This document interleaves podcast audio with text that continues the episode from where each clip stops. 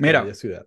Vamos a hacer algo, vamos a empezar de una, ¿no? ¿O ya estamos? Ya estamos. Sí, bueno, ya- arrancamos. O sea, aquí estamos. Este es un episodio especial por, por bueno, porque es un episodio post-evento que teníamos la sorpresa la semana pasada. Mm, ¿verdad? Y, que, y teníamos, teníamos que hablar un poquito. Además, también es muy especial porque eh, tú estás comiendo papas fritas en McDonald's. Eso, A lo eso- Trump. A lo Trump y sin que McDonald's nos pague, ¿no? Eh, que eso Ujú, es lo que lo hace 100%. más, más genuino. Oh, ya, que se me fue aquí. Es muy. Nietzsche que esté aquí comiéndome un McDonald's mientras estamos hace- grabando el podcast. Sí, ese- esa- yo tengo un hambre atroz, pero, pero lo haré, comeré después de, de hablar paja de Trump. Co- Coño, pero es que que Eh, se enfríe un McDonald's, eso sí es horrible. Sí, no, no, eso tiene, eso, hasta alguien sacó la cuenta, hay un cálculo, creo que son siete minutos de vida, eso es lo que tiene, para Ah, que, para que bueno. sirva. Entonces tengo que comer rápido. Porque... Eh, igual el, con el air fryer hay unos buenos trucos, para que sepas, ¿no? Mm, Eh, em, pero bueno, aquí asumo que la gente em, está em, escuchándonos bien, nadie está diciendo que hay problemas de audio, así No, que eh, arranquemos, Raúl. No. Aquí ¿Va a haber cortina o algo? ¿O esto es No, no, directo, no. Aquí la, la cortina va a estar editada luego. Este, aquí estamos en vivo y directo desde la ciudad de Miami. Esto es Pueblo Sí. People. Ya tenemos, ya habíamos arrancado el episodio desde que empezamos a hablar. Ujú, Está interesante. Sí. Pero, pero bueno, nada, eh, ¿quieres lanzarte un housekeeping rapidito? Mira, rápidamente les recuerdo que, mm, este, mm, por favor, los que están en live en este momento, que no es tanta gente, pero eh, denle like. Queremos ver esos likes activándose ya. Y si están eh, oyendo el episodio, aprovechen y acuérdense de alborotarnos el algoritmo, de hacer todo lo que tienen que hacer. Em, like, follow, comentar y todo eso. Eh, mandárselo a gente que conocen, que quieren, que quieren que, que estén al día en temas eh, mayameros y venecos y algunas cositas de Estados Unidos. Em, y recordarles también a todos que eh, nuestra red social favorita, no sé si es red social o plataforma, es Patreon. Em, ahí tenemos ya una pila de episodios que ya perdí la cuenta, em, No, va a decir exclusivos. 150 ahorita. ¿no? De hecho, sí, sí, vamos como por 120. Este, de hecho, el, el último episodio está chévere, es largo, es, es un, es largo, es casi una hora. Wow. Em, hicimos un episodio que grabamos, eh, que publicamos el lunes en Patreon. Para los Patreons que no lo han oído y los que no están en Patreon, métanse. Está interesante que hablamos de los entretelones de, de la visita de los 80 venezolanos a la Casa Blanca. Porque Osvaldo y yo éramos dos de esos 80 venezolanos. De los elegidos. De los elegidos Sí. por Biden y Kamala. Este, eh, está chévere el episodio, eh, chismeamos, este, dimos como puntos de vista y tal, pero, pero bueno, eh, es muy de un episodio de chisme, pues está chévere, divertido. Bueno, de, de detalles, ¿no? Yo creo que lo, lo, eh, eh, para los que no saben y los que se están sumando, los que van a escuchar esto después, eh, nos invitaron para la Casa Blanca, como pasa todas las semanas, es algo que ya Eh, eh, ya, me aburre de tantas veces que, que, que ha sucedido, eh, para este evento de Venezuelan Diaspora Day, Ujú. eh, que se celebró el 30 de noviembre. Y bueno, tanto Raúl como yo, como un montón de talentosas celebridades de la talla de Angelo Colina y Nelly Puyol, eh, Oye, allí. qué, qué mm, rango tan interesante. O sea. Angelo y, y Nelly Puyol, que Eh, comediante una de, reputación de de RCTV. Venevisión, de toda broma. O sea, ahí está Chatén también, que entra dentro del rango de comediantes sin duda, e incluso Erika cabe ahí, Erika de la Vega también estaba. pero Eh, eh, estuvo, le pediste el estuvo- teléfono a Nelly para ponerla en, en chiste No, interno. pero se lo voy a pedir a, a nuestra querida A de Ferro para, para tenerla en la lista, porque definitivamente Eso puede ser interesantísimo, chamo. Claro que sí, sí, sí. Eh, yo tenía también en la lista a Nora Suárez, no sé en qué estatus está Nora ahorita, Mm. eh, pero esa también, yo trabajé mucho con ella en algunos proyectos y, y me encantaría tenerla, un- comiquísima y un personajazo. Eh, pero bueno, nada, eh, sí, eso, estuvimos en, en DC un par de días o día y medio, es decir, 36 horas, y, y nada, eh, todos los detalles, eh, ah, describimos hasta cómo lía la Casa Blanca en ese episodio, ¿sabes? Todos los, Literalmente. los- todas las personas que estaban ahí, los detalles del edificio donde estuvimos, en verdad está muy fino. eh, los que sean political junkies o están interesados en saber cómo fue esa experiencia y, y- y lo que recibimos de ella y cómo estuvo armado todo. Bueno, ya saben, en Patreon están Aquí- los detalles. Aquí están haciendo una pregunta que creo que puedo responder, eh, a pesar de que en Patreon es que le diera el hook para que se metan allá. Pero hice la pregunta que, mm, que por qué lo hicieron el 30 de noviembre. De hecho, había gente que preguntaba, ¿por qué no el 5 de julio? Yo, bueno, porque el timing era... mm, El timing eh, era, eh, creo que interesante porque eh, en ese mes, en noviembre, pasaron muchas cosas entre Estados Unidos y Venezuela. Y yo creo que al final, a lo mejor hay una razón ahí metafísica que se inventaron, pero la, la realidad es que, mm, es que querían pasarle un poco la mano a la diáspora con todo lo que está pasando en Venezuela, de hacer como, una, como un acknowledgement, como una especie de ICU.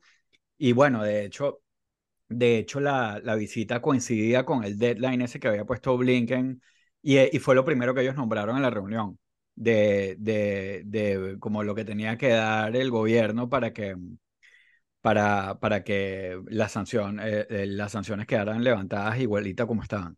De todas maneras, de eso vamos a hablar en este episodio, porque, Tantas cosas han cambiado en una semana. Eh, pero de repente eso, respondiendo a la pregunta que está aquí, esa puede ser la razón más de peso de por qué eligieron el 30 de noviembre. Fue como una, una, una decisión estratégica, Ujú, coyuntural, diplomática, que realmente no tiene mucha trascendencia en significado del día, sino de, del momento. sí, ¿ok? exacto.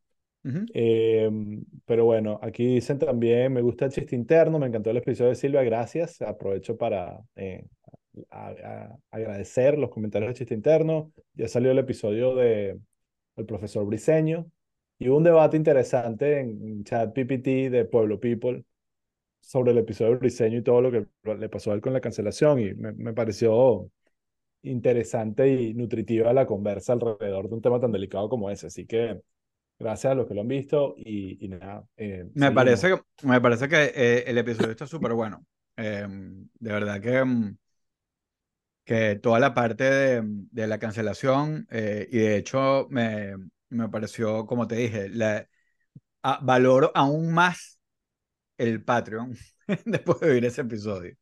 Este, Sí. de, de verdad En que... ese, en ese episodio lo, lo hice al revés, donde todos los detallitos de comedia quedaron detrás del paywall eh, y hubo unas personas que se quejaron, eh, pero bueno, ¿sabes? Algo tiene que vivir. Este, A mí me pareció el- más interesante así, bueno. eh, sí, y lo varío en cada episodio para hacerlo impredecible y, y, y, y como más divertido, menos Ujú. estructurado. Pero bueno, nada, eh, aquí veo que alguien que no fui yo, ya yo sé quién es, se metió en el chat de chiste interno para responder. Muy bien, muy bien. Eh, eh, bueno, nada, pero entremos ya en detalles de agenda, Raúl. Eh, ya hablamos de la Casa Blanca. eh, aquí no dijimos, hicimos la promesa, no hablemos tanto en el live porque hicimos todo un Patreon eh, de, De una hora. tú, de una hora sobre los detalles, así que ya saben. Eh, pero obviamente hay temas. eh, eh, yo creo que esa experiencia en la Casa Blanca es un, un- probablemente, y lo digo, lo dijimos en el, en el Patreon también, la razón por la cual fuimos invitados fue por este podcast. eh, y eso es algo que tenemos que agradecerle a todos los que están aquí, a los que se conectan en live, a los que pagan el Patreon, a los que no, a Sí. los que son parte de esta pequeña pero importante comunidad. Ujú. Eh, de verdad les agradecemos eso porque dentro de todo lo que vivimos ahí fuera, eh, fue esa intercepción entre lo que pasa en este país que vivimos, que es Estados Unidos, y lo que pasa en el país donde nacimos y que obviamente tanto nos importa y del que vamos a hablar hoy.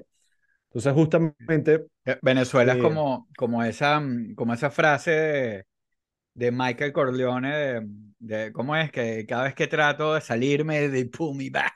they pull me back in. Entonces, bueno, eh, lo que vamos a hablar hoy eh, justamente son eh, de estos dos grandes temas. está el, el tema de Estados Unidos y lo que está pasando aquí políticamente.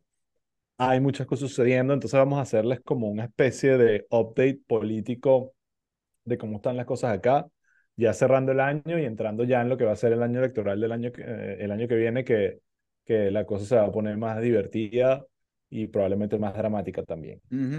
Eh, eh, Eh, y también vamos a hablar de em, Venezuela y las bellas elecciones que se celebraron masivamente eh, en, en, todo el territorio nacional para el tema del Esequibo. Y bueno, ya.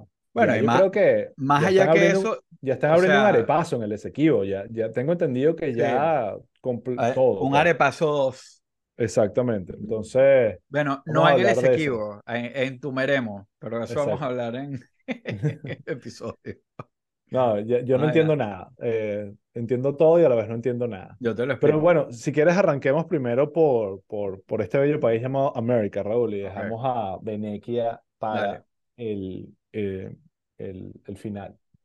Eh, una de las cosas que ha estado rodando mucho por acá, y nosotros hicimos, por cierto, una promesa que no hemos cumplido, pero que vamos a cumplir, que ya se nos adelantaron, pero nosotros vamos a hacer nuestra propia versión, eh, de hacer un episodio especial que probablemente va a ir para Patreon y de eh, como conversar un poquito de cómo sería ese segundo mandato de Trump y entender eh, qué significa ah, para este país que alguien que ya conocemos, ya esto no es el experimento de 2016, de bueno, ¿qué pasará si gana Trump?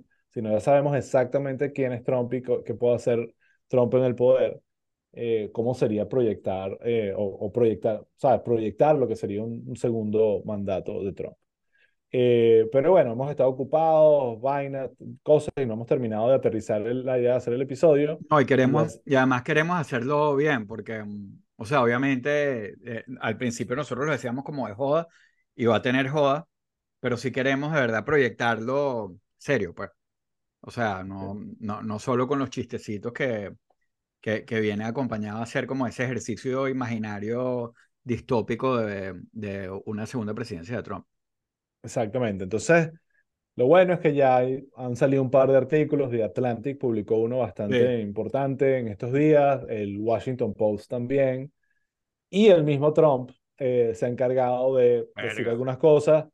Eh, pero bueno, de eso quiero hablar porque siento que también los medios entran en pánico por las razones equivocadas o por, por los comentarios equivocados, ¿no? Eh, entonces Trump dijo, eh, Sean Hannity lo entrevistó, que Sean Hannity sabemos todos aquí que es un periodista íntegro, que él ahí iba, tú sabes, a, aunque esta pregunta dentro de todo podía no hacerla, ¿no? Eh, le, hizo la pregunta básicamente si él iba a abusar de poder en, en, su segundo mandato. Y Trump respondió, y lo quiero dejar, yo, vi el, el, el, el, video. ¿Tú lo viste completo? Sí, respondió en tono joda, para empezar, como que no, no se sentía como que, wow, esto es la vaina más seria y, y horrible que he escuchado en mi vida. Y segundo, la respuesta que dio, dijo, sí, eh, no voy a ser autoritario, excepto el primer día que voy a cerrar la frontera con México y voy a, empezar a, a, extraer petróleo, a drill, baby drill, ¿no? Entonces, eh, ¿qué pasó? Por supuesto, incluso creo que The Atlantic cambió el título del artículo para hacerlo como que Trump dijo que iba a ser un dictador y, y, la, y los medios la perdieron con, el, con, con la frase. Pero yo siento que estamos como, eh, mi, sensación es como que están eh, dejando de, de prestarle atención realmente a lo, a lo que realmente significa ser un dictador. Cerrar una frontera, sinceramente, o empezar a sacar petróleo, dentro del rango de lo que me dice mi o dictadura, qué miedo. Mira, eh, no, no es lo que. ¿Viste la broma completa? No. Ok, te voy a preguntar dos cosas, porque yo creo que, o sea, una de las cosas que él dijo, que me pareció que oí, es que, o sea, él dijo la palabra dictador, jodiendo, pero lo dijo. Como que, que voy a ser un dictador, bueno, el primer día. Que sí, que voy a perseguir gente, bueno, el primer día solamente. Pero sí dijo eso. Claro, pero lo dijo en tono joda. Eh, o sea, no está diciendo, o sea, si Trump hubiese dicho. He visto eso. Sí, no, me voy a robar las elecciones y, y, y, ahora en adelante nadie va a ser presidente sino yo. O, y que, ojo, lo ha dicho en otras ocasiones y no, no ha sido tan escandaloso. Y ahora voy a usar el sistema judicial para perseguir a todos los que me quisieron joder a mí. Esos son el tipo de alarmas que yo diría porque eso es lo que va a hacer. O sea, eso, eso, eso es realmente, eso es realmente lo, que va a hacer. Entonces, yo, yo ahí creo que, que, a mi parecer, están como tratando de entrar en pánico por las cosas que realmente no implican, eh, para mí, el pánico del dictador. y, y, no le estamos parando a las cosas que, que realmente va a ser que son las más graves. No estoy hablando de los artículos, sino la reacción de los medios a bueno, lo que dijo. Y- sí, no, y de los medios. Tú prendes CNN, MSNBC, todos, el mismo que The Atlantic haya puesto eso de título me pareció como que sí, claro, o sea, Trump va a decir lo que, o sea, no es tanto lo que diga, es lo que hace, ¿sabes? Lo que, lo que te tiene que preocupar. Y cuando lees el, artículo, te das cuenta que el artículo sí está muy sustentado de cosas que realmente sí son preocupantes. Entonces, está ese, Lo que digamos, pasa es que com- comunicar hoy en, en día es muy difícil, bueno, porque, mm, porque el- por, por el tema de la atención. Pues, Sí. no todo el mundo se sienta a leerse el artículo del Atlantic. La mayoría de la gente no lo hace. La gente lo que, lo que, lo que, la mayoría lo que consume es mm, TikTok y el, el clip, la vaina Sí, pero rápida mi y la punto es, si, si, si tú, si nosotros tratamos de, eh, eh, los medios tratan de convencer a la gente que Trump va a ser un dictador porque va a cerrar la frontera o, o, o porque va a extraer petróleo, que fue, eh, yo creo que mucha gente, eso hace como que eso no suena a, a No, es dictadura. tan horrible. Eso no, eso no me suena a dictadura a mí, Eh, o sea, me suena como exactamente lo que quiero que haga. Ahora, si tú le dices, mira, este tipo va a utilizar el sistema judicial para vengarse de toda esta gente, este tipo va a nunca más que... Yo creo que alguien como Liz Cheney, que también ha estado eh, dando vueltas por los medios y dando, dijo, básicamente Liz Cheney dijo este fin de semana, o creo que fue la semana pasada, que eh, sería irresponsable no solo votar por Trump, sino votar por el Partido Demócrata, por el Partido Republicano. Y esta es una hiperconservadora hiper, que, que no es claro. eh, demócrata de ninguna manera, eh, pero está diciendo que el problema no es solo Trump, sino que tiene un partido que lo está, eh, le está permitiendo hacer todo lo que le dé la gana. Ahora, e- entonces, esa cruzada no está fácil, porque, no, bueno. Bueno, porque no va a ser una darling de los, de los demócratas por eso, y eh, independientemente de lo que sea, o sea, te- yo tendrá un que los muy pequeño de republicanos que, que se, que se cuadrarán más o menos con su broma, pues, pero Sí, ella ha, ha amenazado, no amenazado, esa no es la palabra, pero ha, ha asomado la idea de, de lanzarse incluso eh, como, como candidata simplemente porque sabe que puede jalar un pequeño porcentaje de republicanos que todavía tienen algo de, de dignidad y principio y votar por ella y eso podría ser suficiente para que no gane Trump. Hay que ver si eso tiene sentido. Y sí, sin duda, estoy de acuerdo contigo. Lo que está haciendo es difícil y, y probablemente hasta imposible. Tanto que perdió su cargo como senadora, o sea, ya eh, por, por eso mismo, por estar alzando su voz. Entonces, eh, um, más allá de eso, siguiendo hablando, porque quedamos hablando de Trump como que si ya fuese el candidato, pero realmente no han no, primarias todavía. bueno, es verdad, es Eh, verdad, eh, todavía falta, falta el hurdle de las primarias, pero bueno, Y ahí hay otro detalle importante que quiero mencionar. Eh, hay debate hoy. O sea, así de nulo es todo el tema de quién es el, el- el- el- eh, tan nulo es el tema del Partido Republicano más allá de Trump, que hoy hay debate. Y aquí mismo probablemente ustedes, todos que están escuchándonos, que son unos geeks políticos y escuchan este tipo de podcast, Se están se enterando en están este enterando momento. de la vaina. Sí. Entonces, lo que, lo que es importante de ese debate es que yo creo que este va a ser el final showdown entre DeSantis y Nikki Nikki Haley. Haley. Yo lo, yo lo dejé grabando y ahorita más tarde, eh, mientras me como algo, eh, eh, voy a, a, a, a hacer... Yo, uh, I'm gonna do it so you don't have to, como se dice por ahí.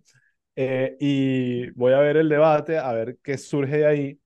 Pero la realidad es que Nikki, el- lo- yo lo he mencionado mucho, Nikki Haley, perdón, lo que está tratando es de pasar a DeSantis para que realmente se convierta una conversación en la vaina es entre DeSantis, eh, entre Nikki Haley y Trump y que Nikki Haley pueda tener un buen performance en esos primeros, eh, en esos primeros estados Sí. eh, como Iowa y New Hampshire para que eso la catapulte a, a tratar de ser competitiva con Trump.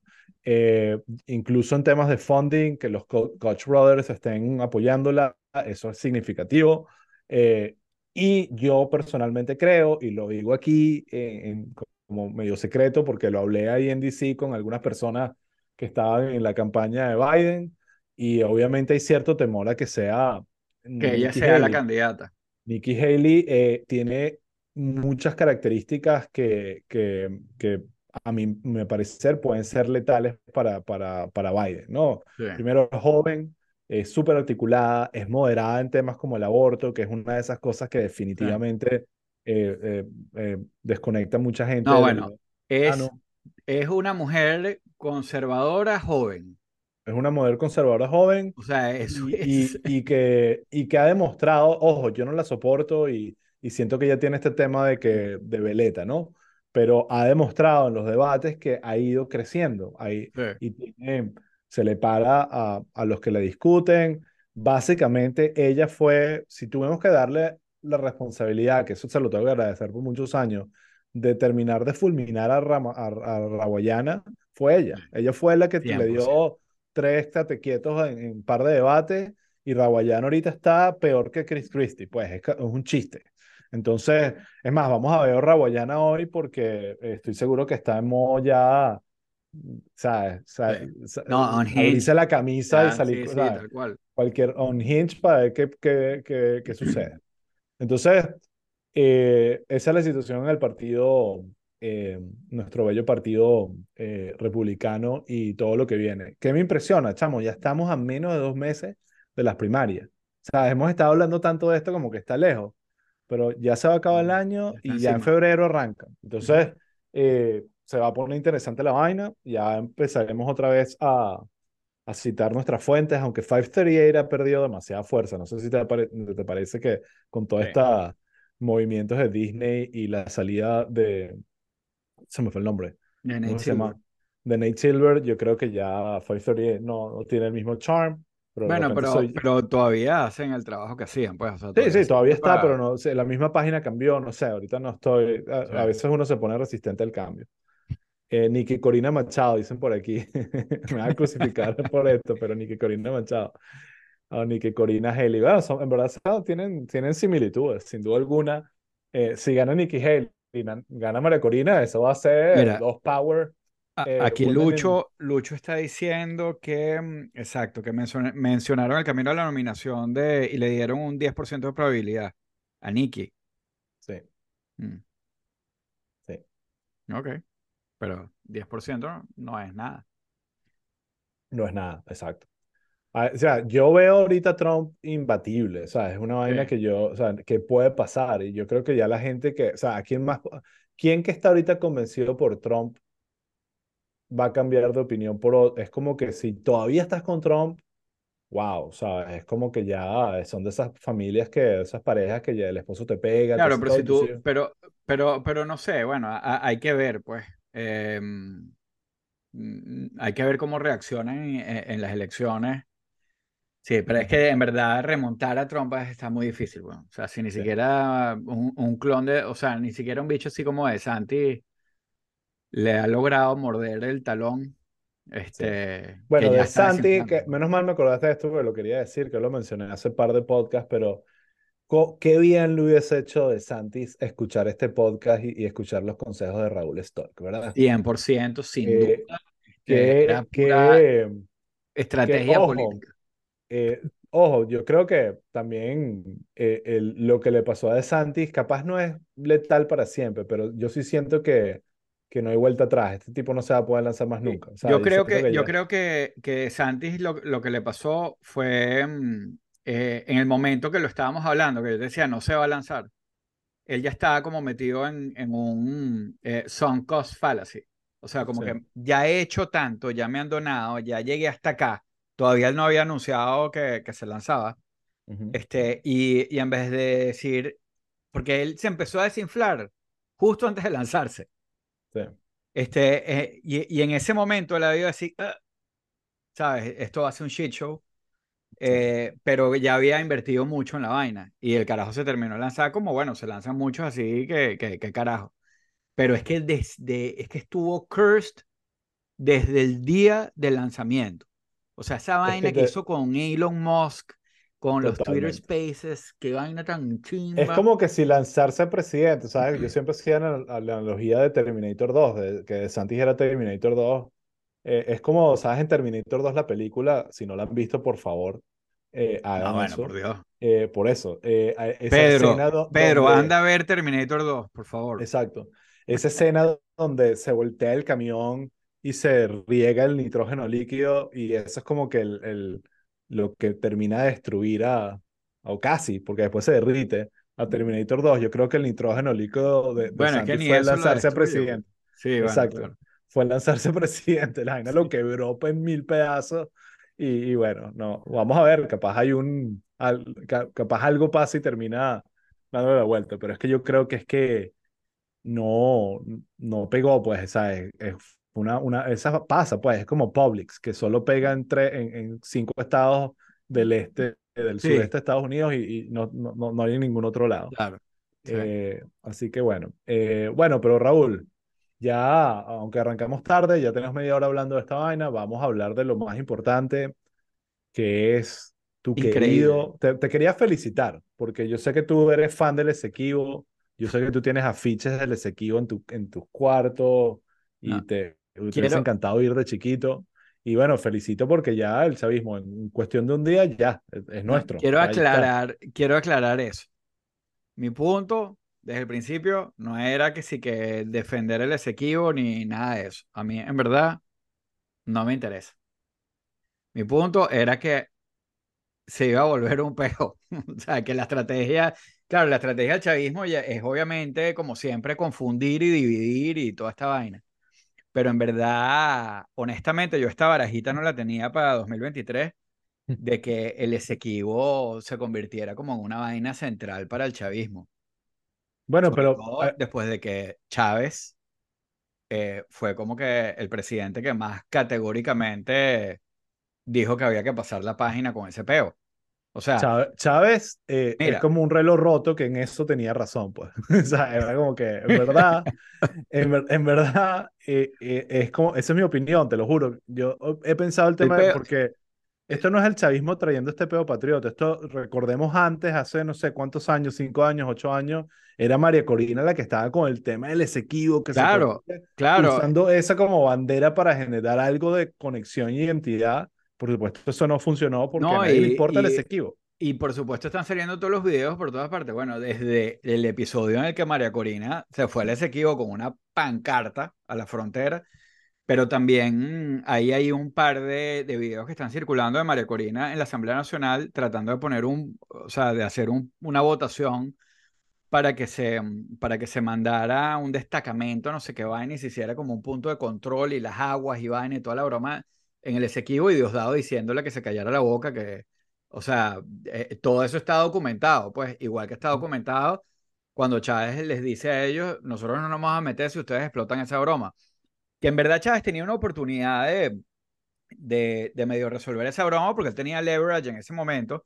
Él hizo eso supuestamente porque, porque bueno, Fidel, el CARICOM a través de Fidel lo, este, como que lo, lo, lo convencieron, pero si el bicho hubiera sido otra persona y no Chávez, este, probablemente hubiera aprovechado esa oportunidad para decir, mira, vamos a resolver esta vaina, ya no los queremos joder más, pero vamos a, o sea, dame algo. O sea, vamos a negociar, vamos a hacer algo. O sea, era un momento para sentarse y más o menos este, avanzar en esta broma. No se avanzó y ahorita estamos en el sitio que estamos. Este, el sitio que estamos ahorita es más importante que el tema del referéndum porque en verdad el año que viene, en abril, toca a Venezuela como que dar sus descargos ante la, la Corte Internacional de Justicia. Que Venezuela está diciendo que, bueno, eh, retomando un poquito para to take it from the top. El domingo pasado hubo la. El domingo pasado, que ya se siente como si hubiera sido hace como tres meses. La Este, elección hu- masiva. Sí, hubo el famoso referéndum del Esequibo, este, en el cual, eh, se, bueno, en el simulacro el chavismo dijo que habían votado como 3.500.000 personas, en el simulacro, este, y en el evento resulta que, oh sorpresa, este, todos los periodistas que estuvieron como monitoreando las elecciones, como cualquier elección, este, no había, no había nadie, O sea, no había nadie votando en ninguna parte. Este, salvo los hue- cuatro huevones de la oposición que votaron y algunos empleados públicos a los que obligaron a ir. Este, Votó más entonces, gente de la oposición de lo que te... ¿qué? Que votó gente de la oposición, más de lo que puedes creer. Pero, pero. Sí, bueno, pero, pero, pero igual son cuatro huevones. No es que son, yo creo que no son, no es ni diez mil personas. O sea, este, que ya sería mucho, porque también es un referéndum. Tampoco es que es una, este, pero, pero bueno, nada, obviamente eh, llega, la, llega la noche y el chavismo anuncia que hubo 10 millones y pico de votos afirmativos. O sea, no de votantes, sino dicen votos afirmativos. Con lo cual fue tan ambigua la respuesta que los cálculos que más o menos sacaba la gente dijo, bueno, si son 10 eh, millones de votos afirmativos, son alrededor de 2 millones de votantes. Eso, hay gente que dice es imposible que hayan sido 2 millones, eh, pero como me decía un amigo, eh, ¿te acuerdas de Pedro, nuestro numbers guy, Pedro Rosas, del año pasado? Me decía, coño, el chavismo cometió un error eh, súper grande porque mm, al no dejar a la oposición usar el, o sea, al final como no ayudaran a la oposición a hacer el, el revocatorio, este, la oposición tenía pocos centros electorales y entonces todos se veían reventadísimos. Este, y el chavismo para su referéndum de mierda tenía cuatro veces más centros electorales y no lograron que ni un centro electoral se viera con cola. Pero, mm, pero bueno, pon tú que fueron dos millones y tantos según lo que ellos decían en el momento. Como ya todo el mundo empezó a sacar esa cuenta y decir eso, al día siguiente el CNE volvió a hablar y dijo, no, no, no, este, 10 eh, millones y no sé cuántos de votantes, y lo aclararon como varias veces, fueron personas. Pero eso sí, ya es imposible, porque si fueron esas 10 millones y pico, en votaciones donde han votado 10 millones de personas, los centros sí están reventados. Si hay cola, es normal y eso y tal. Pero bueno, sabemos que es un mojón. Este, ya, pero ya, sabemos que es un mojón, pero hay una brecha bien grande entre robarse unos votos para empujar a, a, tu vaina para ganar, como, como algunos creen que pasó con Capriles en el 2013, eh, y otra vaina es meterle eh, cuatro veces más votos de lo pero que no es la, primera vez, no, es la primera vez que pasa, es la segunda vez que pasa. Este, y mm, la primera vez fue en la Asamblea Constituyente, que ellos dijeron que había votado tres millones y tanto, no me acuerdo cuántos, pero no había votado casi nadie. Y tan fue así la broma, este, que mm, esos, esos resultados no están en la página del CNE. Están todos los resultados de todas las elecciones, menos de dos elecciones. Mm. Esa y la del domingo.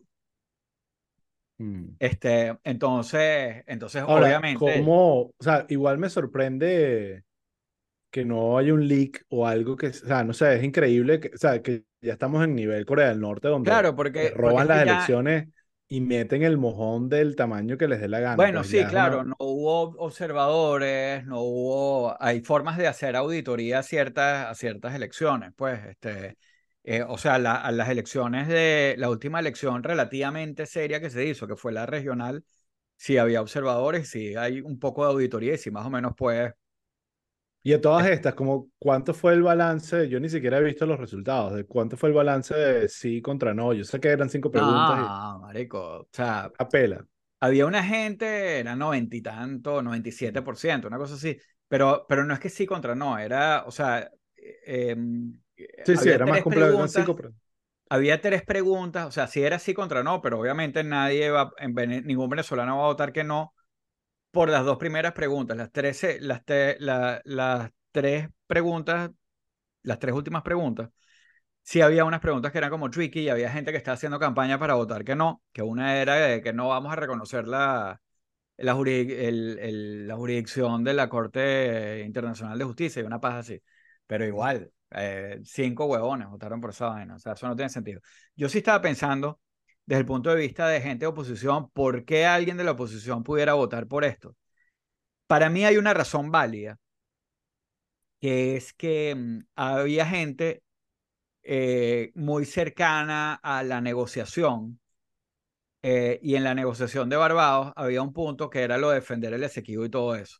Yo sí me puedo imaginar que dentro de esas conversaciones que tiene con el chavismo es, decir, mira, tú firmaste esa vaina y si no votas en esta broma y no lo apoyas y no dices que vas a votar, este, mm, estás violando el acuerdo. Entonces habrán dicho, bueno, qué carajo. Igual yo creo que el Esequibo es nuestro, voy a votar ya. Pero, Bueno, pero la gente para que votar es pensar que el pensaba que era una Esequibo, o sea, estrategia política que debía seguir toda la oposición, mí me parece una locura, bro. Una sí, locura.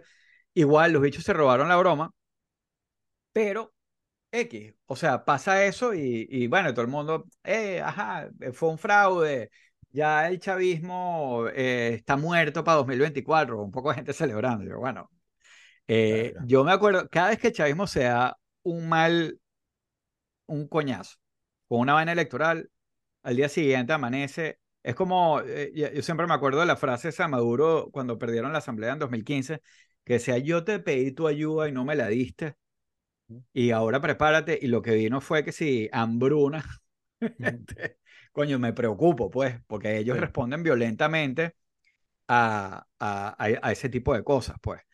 Entonces, pero en verdad no, no dieron mucho a esperar. Este, y mm, Ahora, ¿tú, tú lo hoy, percibes como fue un fracaso del chavismo esta elección? o sea, yo creo que, yo creo que ellos sí esperaban tener más tracción. Este, creo que era la idea inicial, el plan inicial yo creo que era, vamos a demostrar fuerza en las urnas con una vaina que a todo el mundo le gusta y que es pop y todo el mundo va a votar. Este, y todo No, el mundo se tan forzado a votar. Este, pero eh, también ellos internamente, eh, bueno, nosotros en Caracas Chronicles tenemos nuestra parte de consultoría y, de, y, el, y, y del riesgo político, y internamente ellos sí están teniendo muchas presiones este, eh, de los grupos radicales y de, incluso de los militares diciendo como que, o sea, si esta vaina es un chasco, o sea, ¿qué, ¿qué va a pasar el día después? Tú estás ofreciéndole a todo el mundo, aunque voten cinco personas, la respuesta ser que sí, hay que, hay que hacer algo. ¿Qué vas a hacer? ¿Cuál es el show of force? Tienes que demostrar fuerza. Entonces, sí, ellos tenían mucha presión para como que llevarlo a un next level. No sé si lo van a poder llevar al next next level, pero entonces pasa lo que está pasando en, en este momento. Están pasando dos cosas que son importantes. Este, eh, bueno, ayer hubo como una asamblea ahí de esas chavistas diciendo como cuáles eran los próximos pasos. Eh, y, y básicamente como que los próximos pasos era que si, eh, bueno, empezar a, a dar concesiones petroleras en, en el Esequibo, Abrir un este, traqui. mover, eh, mover militares para allá, este, y empezar a, a, bueno, constituir el, el Estado Guayana, que, que me- todo el tiempo que lo trato de escribir me lo corrige el, el corrector y termino escribiendo Guayaba Esequiba, pero el, el Estado Guayana Esequiba, eh, eh, y una cantidad de cosas como de ejercicio de soberanía. Entonces, eh, eso Poner por un el mapa lado. en los colegios, Iván, ese tipo de cosas. Sí, exacto. Bueno, Puro pero es que estética. para, para allá vamos, porque entonces eso fue ayer, dieron discursos a súper agresivo y toda la vaina, y uno, ah, los chavistas chavisteando. Hoy pasaron dos cosas, las dos cosas que te digo son importantes. Este, eh, una fue que mandaron a, eh, salió el, el, el fiscal de Maduro, eh, Tarek William Saab, diciendo que eh, eh, orden de, eh, eh, pidiendo una orden, bueno, diciendo que hay orden de aprehensión contra este, cuatro aides de María Corina, este, y un poco de gente que ya está fuera del país y que ya tiene órdenes de aprehensión, como Julio Borges, Juan Guaidó, Vecchio y tal. Sí. Va- el, el, el- supuestamente lo, lo que están diciendo es que mm, como que ellos estaban conspirando que ExxonMobil, que es eh, la compañía que tiene como, o la que ha sido más nombrada, este, que, que, está, que llegó a acuer- acuerdos con, con Guyana para, para exploración y explotación en, en estas contested waters, en las aguas en disputa, este, eh, que supuestamente ExxonMobil les, les había pagado a ellos para que sabotearan el referéndum. Que si en tu referéndum votaron 10 millones de personas, ¿qué coño te importa del saboteo? Pero bueno, ese no es el punto. El punto viene por lo siguiente. Aparte de eso, que ya eso de por sí es una violación del Acuerdo de Barbados, eh, donde uno de los puntos principales era que, que iban a parar la persecución a, a- políticos y toda la vaina.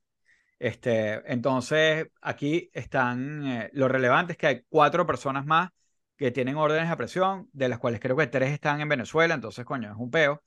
Este, y aparte de eso, em, eh, hoy se aprobó en primera discusión por unanimidad en la Asamblea Nacional la ley de defensa de la Guayana Esequiba. Y ahí hay tres cosas locas que, que bueno, que, que, quiero, que quiero nombrar aquí porque, porque bueno, porque son de, dignas de comentar. Este, una es que uno de los puntos de la, de la ley es que prohíbe que se la creación, este, publicación y distribución de mapas de Venezuela que no incluyan como parte del territorio a la Guayana Esequiba. O sea, ahora el mapa tiene que estar, no, no hay raya, sin raya, un coño. Tiene que aparecer la pata atrás del elefante. Exacto. Este, el estado que está al lado del, del Tamacuro. Ah, esa vaina. Este, eso por un lado. Por otro lado, entonces dice que si tú publicas eh, o, o creas, haces un mapita que no tenga la pata como es, no salga el territorio completo, que puede estar sujeto a una multa entre mil y cien mil veces el tipo de cambio de la moneda de mayor valor publicada por el Banco Central de Venezuela. O sea, para no decir cien mil dólares. Exacto. Pero, pero entonces yo me pregunto, o sea, o sea, si tú haces un meme como las vainas esas que publicamos nosotros de joda, este, o sea, pudiera estar sujeto a una multa en dólares. Claro, de cientos de, o sea, de, de, de 100 mil dólares por publicar un meme en, en Twitter. Bueno, e, eso, eso está en, esa, e, e, en ese proyecto. Este, después hay, otro, hay otros dos puntos que son súper importantes. Uno es que mm, dice que, que el Estado venezolano no podrá contratar con compañías que tengan, eh, o sea, que estén explotando, que estén ayudando a explotar eh, las aguas estas en disputa de, Guyana eh, por concesiones o por lo que sea. Lo interesante de eso es que, o sea, no solo es Exxon, Exxon que está en Guyana, también está CNP, CNPC, la compañía de petróleo china, que está en Venezuela y es socio de, de Venezuela, sino que también está Chevron, que es la joya de la corona de toda esta vaina. Entonces, o sea, claro, los chavistas tienen una larga lista de leyes que no cumplen. Yo no creo que esto es que algo que van a llegarle a Chevron mañana y decirle, mira, se me van de Venezuela, obviamente. Pero bueno, está esa vaina que obviamente es un tiro en el pie. Eh, o sea, ellos deben estar teniendo ahorita llamadas de todo el mundo, o sea, de sus socios, o sea, de sus panas, de China, de Cuba, de Brasil, que, que, que, que apoyan la vaina de Guyana, pero no apoyan, o sea, no apoyan a Venezuela en el reclamo está todo el mundo llamándoles así como que, bueno, Marico, ¿cómo manejamos esto? Y por otro lado vas a tener a tus socios que te dan plata eh, incómodos. Pero bueno, Mary, pues. Pero bueno, esto, esto lo hemos dicho varias veces. Es muy difícil eh, tratar de medir al chavismo por los incentivos de uno. O sea, ellos, el, el, incentivo de ellos, a lo mejor ellos se ven amenazados en realidad y dicen eh, todo el carajo y yo lo que necesito es quedarme aquí a como de lugar o simplemente están tratando de generar leverage para el año que viene y como, como siempre decimos, que ellos generan leverage de la nada y después este, hacen que la gente negocie con ellos. Este, así como que, ay, mira, este, aquí hay unos presos políticos que no tenía antes, pero hay que liberarlos. Este, y, y ya tienen como un punto de leverage, no sé, pues. Este, y la última cosa, la, la otra vaina que, que tiene la broma es que dice que cualquier venezolano que haya como que apoyado la, el claim de Guyana, no es, no, o sea, va a estar... Eh, em, traición a la patria. No, no, no traición a la patria, sino que simplemente no va a poder eh, ejercer un cargo público eh, de, de, elección. Entonces, con toda esta vaina que están montando de que, de que de están persiguiendo los, a, a, los aides de María Corina, van a decir, María Corina apoyó esta vaina, no puede ser presidente. Igual María Corina Em, en el, el, último, lo último que había pasado en toda esta vaina, la semana pasada, no sé si fue ya, sí, fue la semana pasada, el viernes de la semana pasada, que ellos habían puesto como el roadmap para, para que te levanten la inhabilitación. eh, María Corina dijo, antes de que saliera todo esto, dijo como que coño, este, mm, o sea, una de las vainas con las que contaba el chavismo es que María Corina ni siquiera iba a tratar, porque es un proceso por el Tribunal Supremo de Justicia que si te metes tienes que aceptar a juro lo que los carajos dicen. Pero María Corina lo que dijo fue como que, o sea, el peo que yo tengo es que yo no sé qué voy a apelar, porque a mí nunca me entregaron una orden judicial, nunca me entregaron un acto, un acto administrativo, no sé dónde está eso y yo no puedo apelar un acto que no existe. También ella dice un poco que no existe porque como que esa vaina es falsa y yo no voy a apelar una mierda falsa.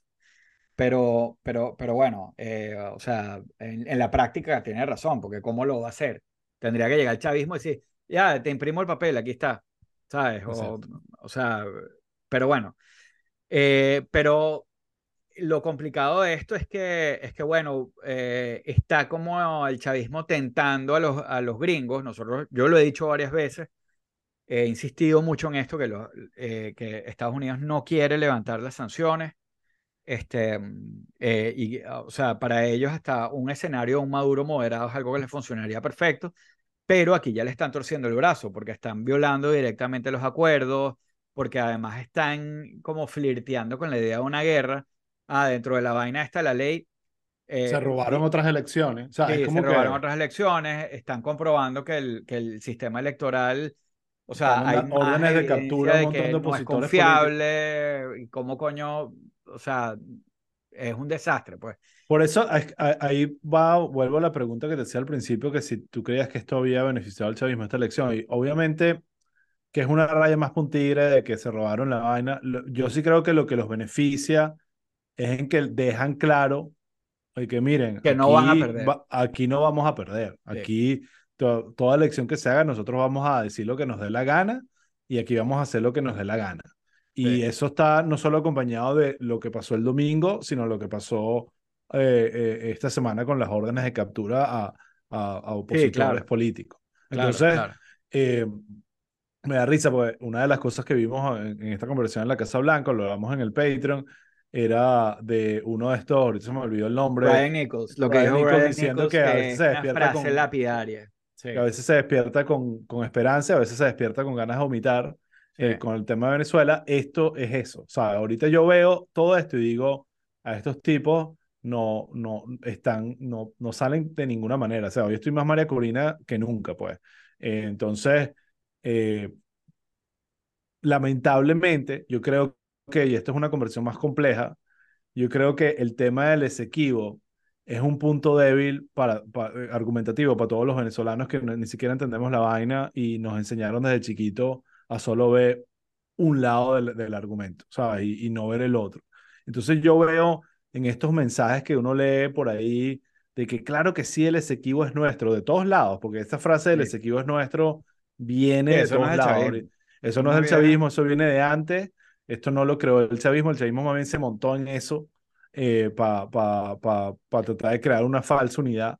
Eh, y, y, cada vez que me eh, mm, investigo más del tema y veo más la vaina, digo, wow, este es el perfecto ejemplo de cómo una sociedad puede estar ah, equivocada en un tema porque simplemente nadie, no han tenido, nadie les dio el otro lado y les digo, mira, déjame explicarte la vaina por acá, déjame entender, eh, déjame explicarte cómo lo ven ellos eh, y, y, tantas otras variables que al, final suena como que, sí, bueno, otro estado más, pues, pues está, está, en un mapa esa vaina de ser nuestra y es mucho más complejo que eso.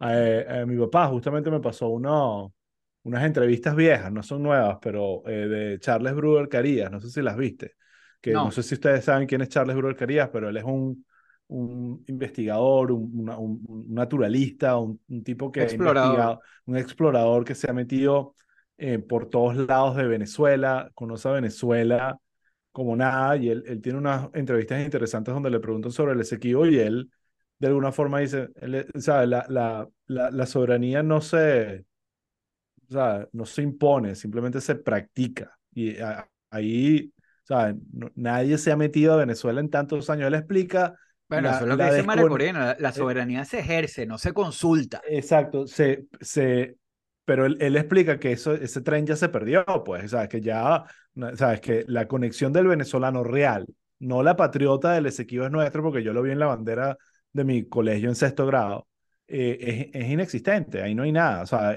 la, no hay nada ahí para, de, de, conexión cultural con el venezolano, y entonces por, por lo tanto eso es más difícil de reclamar. Yo, yo, mi opinión es la que te di el otro día. Este, mm, esta vaina es de los abogados. Y, y, lo que se tiene que hacer al final es lo que diga la corte. Si la corte dice el, la, la, el, el, el laudo de 1899 es nulo, ok, vamos a pelear la vaina, pero pelearlo por las vías que son. No ahí haciendo una payasada del sargento García, pues. Estamos de acuerdo, pero es que eh, las leyes te, te van a ayudar a tomar una decisión, pero también uno puede ver la realidad y decir, mira, pero no es, lo, claro, pero, es que, ah pero, es que va más allá de la realidad. Porque, es mismo, lo del laudo es justamente, pues bueno, cualquiera que fue el juez en esa época estaba equivocado, entonces ahorita vamos a corregirlo. No, no, no es que estaba equivocado, es que, es que, es que si te hicieron trampa, entonces, bueno, ok, no aplica. Esa vaina es así. Hay, hay vías diplomáticas, hay vías de, de tribunales, y que siga eso, eso, eso puede seguir. Este, en el camino lo ideal hubiera sido, o pudiera ser, que, que diga, oh, coño, mira, eh, es, nulo el laudo. Bueno, vamos a hablar. Vamos a hablar, vamos a ver cómo nos picamos la broma y tal. Hay muchísimas propuestas de cómo se puede manejar eso. Ese territorio. ¿Y en qué nos beneficia? Guyana no es fácil de manejar. O sea, esa vaina no es que es una playa, no es que es una... Bueno, pero es que va el tema. Hay, mis preguntas. ¿En qué nos beneficia tener el Esequibo? Ponte que anexan el estado, es un estado súper grande. Sería que si, o sea, el cuarto estado, el tercer estado más grande de Venezuela. Eso hay que mantenerlo, hay que cuidarlo, hay que protegerlo. Ah, no, que se pueden extraer recursos. Perfecto. Claro, técnicamente con, lo que, con, lo que, con lo que puedes, con lo que generas, puedes más o menos mantener ciertas cosas. O sea, claro. pero yo lo que digo es que hay una pobrecita Venezuela que no tiene territorio y, recursos naturales que explotar. Es como que Claro, pero Venezuela está, es como que está cargada de vainas que no saben pero el punto, Pero el punto es que hay un proceso andando. O sea, la propuesta no puede ser abandonen todo. No, weón, porque hay un proceso andando. O sea, hay que ir a la corte y hay que hacer la vaina. Si la corte dice, no, Venezuela, te jodiste, el laudo se queda, entonces la respuesta de Venezuela tiene que ser, se perdió el Esequibo. Y ahí sí, cortarle la pata y olvidarnos para siempre. Si la corte dice otra no creo que esa sea la respuesta. no creo que esa sea la respuesta de Venezuela, pero ni, ni de los venezolanos. No, claro, pero eso es lo que te digo yo, que es mi opinión. Mi opinión es que hay que seguir la, la, la, ruta que existe. O sea, hay un proceso, hay un procedimiento abierto. Ajá, ya háblame de esa ruta. ¿Cuándo se toma esa decisión? ¿Es el año que viene? Em, o sea, el, en abril del año que viene, Venezuela como que presenta sus argumentos. Pero no es un caso fácil que, y no es un caso que la Corte va a querer resolver rápido, creo. Este, eh, y, y, me, y me huele a que por la forma como Venezuela está actuando, em, o sea, probablemente la Corte va a tener cuidado en no armar un peo con su decisión. Entonces yo creo que esa vaina incluso se puede tardar otro año más. ah, este, bueno, si es, si es un lado de 1899, una vaina así, yo creo que se puede esperar 100 añitos más. Sí, eh, hay que ver. De por lo pronto, Venezuela lo que dijo fue como que, ok, este estado se llama Guayana Esequiba, eventualmente la gente va a votar por su gobernador por los momentos. Ajá, pero ¿qué eh, gente? los que viven la allá. gente, la gente de la Guayana, de la ah, Guayaba pero, pero, pero, no hay un control de ese territorio. O sea, ¿quién controla ese territorio? Claro, eventualmente, están diciendo eventualmente, porque ahorita no están ahí. Ahorita el, como que el poder público de la Guayana Esequiba venezolana está en Tumeremo, que es una ciudad que queda a 100 kilómetros de la frontera, y, el, y la autoridad única, o yo no sé qué coño le pusieron el nombre a la vaina, es un carajo, es que si el, el general Rodríguez Cabello, además se llama el carajo. Sí, bueno. Este, pero bueno, perfecto. E, es, un chiste la broma, pues. O sea, Ahora, en verdad es burda de. Yo me imagino que sí, que, que tú seas el huevón. Ah, porque, porque ellos le están dando tres meses a las compañías de petróleo a que se vayan de esa vaina. Y or else, no sé, pero en verdad es como Monty Python. Yo me imagino que, que, te, que van a agarrar a los carajos más huevones de, de, de, las Fuerzas Armadas y los carajos más huevones de PDVSA, porque de PDVSA van a abrir una oficina que es PDVSA Esequiba en Tumeremo. Y esos carajos llegando para esa vaina. O sea, eso es comedia, chamo. Comedia, O sea, comedia. Es triste, pero es Ahora, comedia. yo sé que, y también cae dentro de la comedia un poco, o la tragicomedia, pero eh, sé que suena muy lejano la posibilidad de un conflicto bélico o de un peo ahí en, en la frontera con, con, con, con el Esequibo. Eh, pero por otro lado también es como que si te vas al librito de qué hacen las dictaduras y los gobiernos autoritarios para unificar a su gente y, y, y aferrarse al poder, Sí, es como Ru- Russia caerse, caerse a 101. tiros con el vecino. Entonces, eh, ¿sabes? Y, y, el chavismo, que es experto en cobardía, de repente le va a llamar mucho más la atención eh, buscarle peo al chiquito del salón eh, que a los otros, al- a, Colombia, por ejemplo, que, que, que es un poco más grande y con un poco más de músculo. Entonces, aunque suena como muy absurdo eh, y real, eh, no me sorprendería que en unas semanas estemos diciendo, marico, qué bolas que ya se están cayendo a tiros por esta vaina, ¿sabes? Por, por simplemente para tratar de, de mantener la ilusión. Yep. Pero bueno, nada, esa, qué bello país, Raúl. Eh, nada, yo creo ya son las nueve y cuarto, tenemos una hora hablando, eh, la gente tiene sueño, yo tengo hambre y quiero ver algo del debate republicano, porque yo, yo tengo problemas. Nos cuentas. Yo les cuento eh, a todos los que se conectaron, gracias. Recuerden que en Patreon, repito, está el episodio completo de nuestra visita a la Casa Blanca eh, eh, y de todas las cosas que hicimos ahí para representar a nuestro hermoso país y algunos cuantos chismes y anécdotas coloridas de la experiencia. Así A, que a lo bonito de nuestro país. Exacto, entonces nada, eh, gracias por conectarse este día inusual, que es miércoles, usualmente son los martes, pero ayer no pudimos. Eh, y nada, eh, el martes que viene yo creo que sí podemos, ¿no, Raúl? Yo no, no, no veo nada en el horizonte. Sí, yo creo Así que, yo creo que- que sí se va a lograr. Yo creo que sí se va a lograr. Así que bueno, chicos, gracias a todos por conectarse. eh, apreciamos mucho eh, que nos sigan y nos apoyen y sus comentarios. Y nada, nos vemos la semana que viene.